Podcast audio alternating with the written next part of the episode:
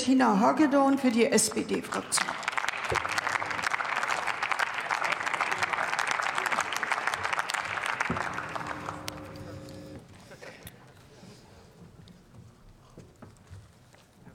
Frau Präsidentin, liebe Kolleginnen, liebe Kollegen, kommen wir zurück zur Sachebene.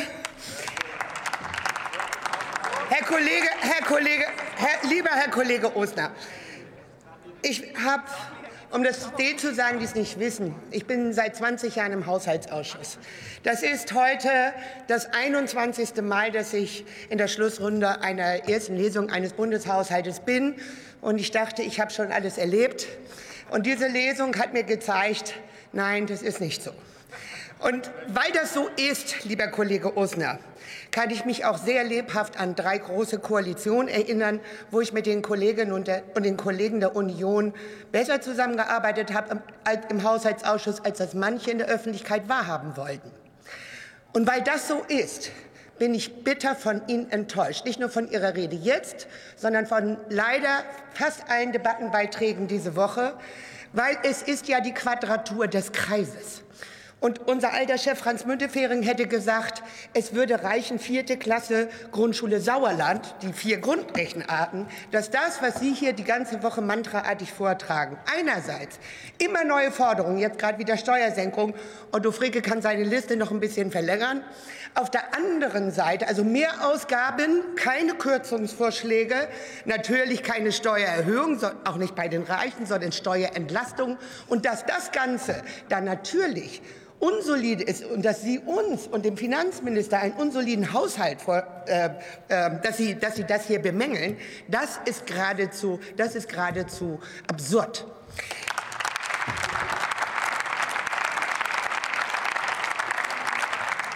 Liebe Kolleginnen, liebe Kollegen, diese Ampelregierung ist gestartet, schon bei den Koalitionsverhandlungen in dem Bewusstsein, dass wir große Krisen zu schultern haben, die, lieber Kollege Buri, eben sehr wichtig für die nächste Generation sind.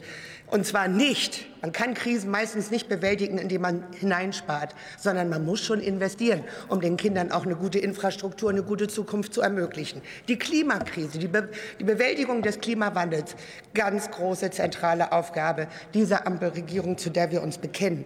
Auf der anderen Seite eine zweijährige Corona-Pandemie, von der wir hofften, hofften, dass wir sie bald bewältigen würden, dank guter Impfstoffe und auch dank guter Prognosen, was unsere wirtschaftliche Entwicklung anbelangt. Und dann jetzt der 24. Februar und der Überfall Putins auf die Ukraine mit heute noch gar nicht absehbaren Folgen. Wir wissen nicht, wie lange er dauert. Wir wissen nicht, wie viele Tote, wie viele Opfer, wie viele Flüchtlinge er bringen wird.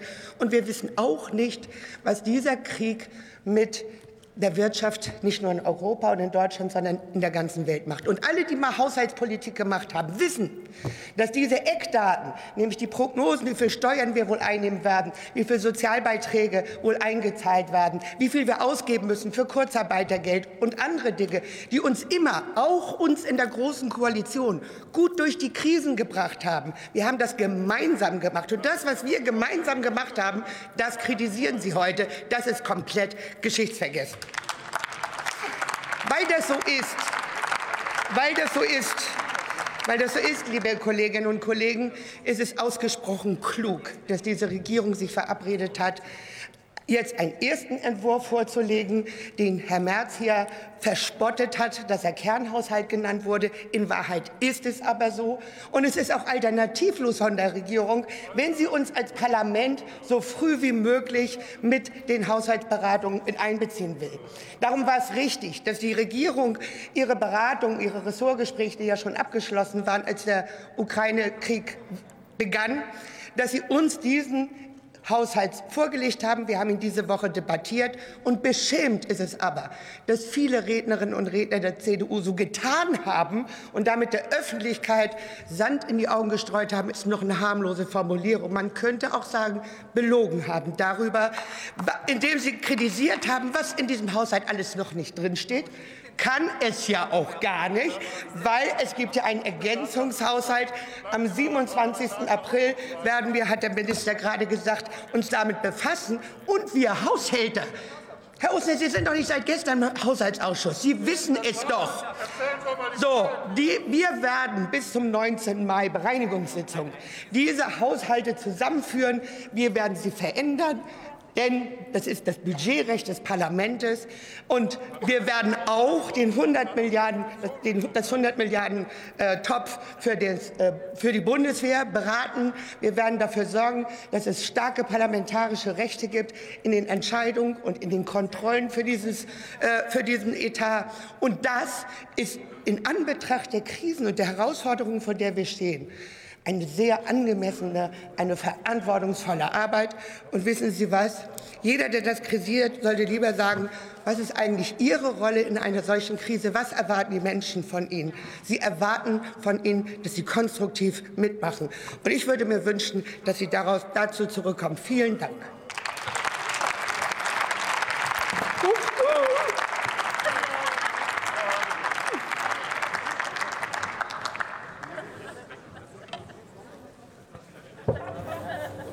Ähm, Moment, ich mach gleich was. Oh. Kleinen Moment bitte noch. Wir müssen hier vorne ein wenig etwas reparieren. Das gibt mir aber die Gelegenheit darauf hinzuweisen, dass der Hinweis, dass man zum Schluss kommt, nicht den Schlusspunkt ersetzt, sondern dass auch angekündigte Zusammenfassungen